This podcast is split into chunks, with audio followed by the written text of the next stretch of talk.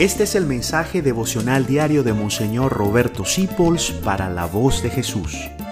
Queremos que la sangre de Cristo no se derrame en vano. En este Salmo 144, donde hay tantas características de Dios, dice, el Señor es fiel a su palabra. Metas eso en el alma, en la mente. El Señor es fiel a su palabra, por eso usted tiene que estudiar y conocer las palabras de Dios y sabiendo que Él es fiel, confiar en esas palabras cuando venga el momento de la prueba. Hay una canción que se llama Oh tu fidelidad, oh tu fidelidad. Y una señora una vez estaba en un aeropuerto y tenía un trastorno de vuelos tremendo y estaba angustiadísima. Y ella es cantante. Y canta esa canción.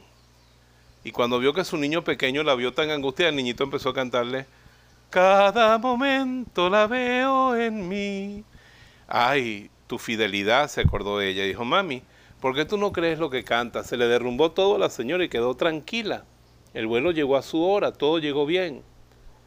Oh, tu fidelidad, Señor, tu fidelidad tu palabra. Por eso, hazte un arsenal de las promesas de Dios y créelas porque Él es fiel a sus promesas. Él es fiel a todo lo que Él ha prometido. Y Él, por ejemplo, esta palabra, yo nunca te dejaré ni te abandonaré. Esta palabra, el cielo y la tierra pasarán, pero mis palabras no pasarán. Mi amor por ti, las montañas se moverán, pero mi amor por ti no se moverá. Esas palabras son como una roca sólida en la que te puedes parar. Él es fiel a sus palabras y decirle, Señor, tú no eres hombre para que mientas. Los hombres mienten, tú no eres hombre para que te mientas, tú eres Dios. Y yo creo en ti, Jesucristo, porque tú no es que solo dices la verdad, es que tú eres la verdad.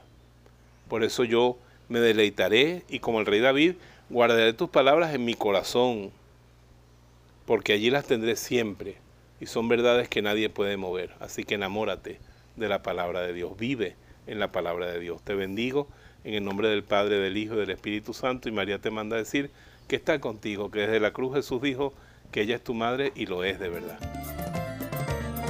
Gracias por dejarnos acompañarte.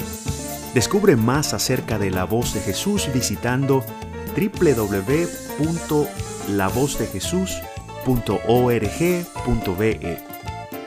Dios te bendiga rica y abundantemente.